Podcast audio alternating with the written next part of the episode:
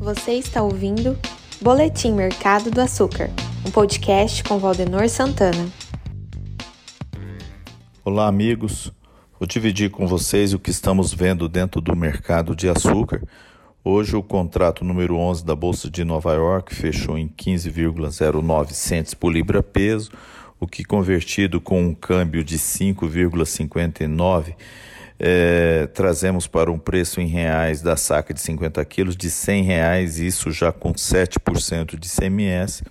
Se a gente considerar um prêmio de exportação, esse preço se eleva em torno de 106 a 107 reais.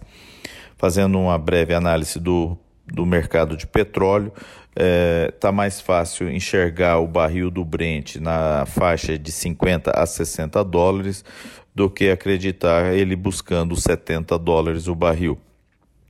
Isso tudo é reflexo da terceira onda da Covid no, na Europa e em outros países, é, bem como pelo aviso da, da reunião da OPEP, onde o Irã é, informa que a partir de maio vai disponibilizar a maior oferta de petróleo ao mercado, isso trazendo pressão aos preços.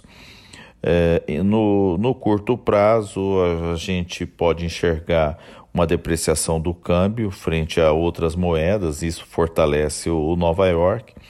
À medida que a safra brasileira avança, reduz a estimativa de, de produção para a safra 21-22, essa safra que começou dia 1 do 4, oficialmente. Então a previsão já foi de 36,5 milhões de toneladas e agora ela aparece em 35,5 milhões, o que significa um recuo de 3,25 milhões em relação à safra que se encerrou, a safra 2021. Isso são divulgações da arte consultoria do nosso amigo Arnaldo.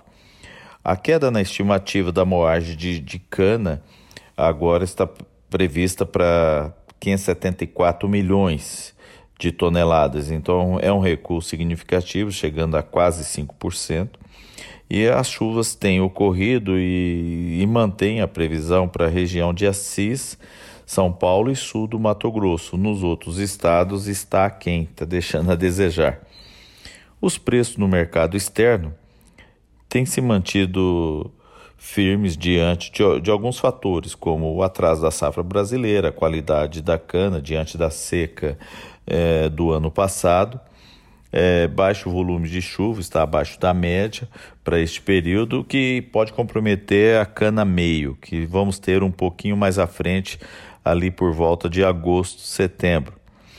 É, nós temos também um outro sinal que é o fortalecimento do real frente a outras moedas e possíveis problemas com a logística portuária, uma vez que, com o atraso da safra de grãos, o escoamento do, do açúcar pode ter uma disputa com o soja e isso traz uma pressão, já que neste momento o mundo depende do açúcar brasileiro até que entre a próxima safra no período de outubro 21 a setembro 22.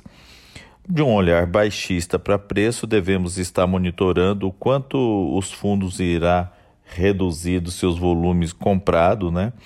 É, será que ele continua a, a, a, se desfazer das suas posições ou se mantém isso pode trazer sim uma pressão para o preço. Uma outra coisa é a demanda internacional, que diante dessa terceira onda da Covid, a gente desconhece como que está o apetite do comprador lá fora.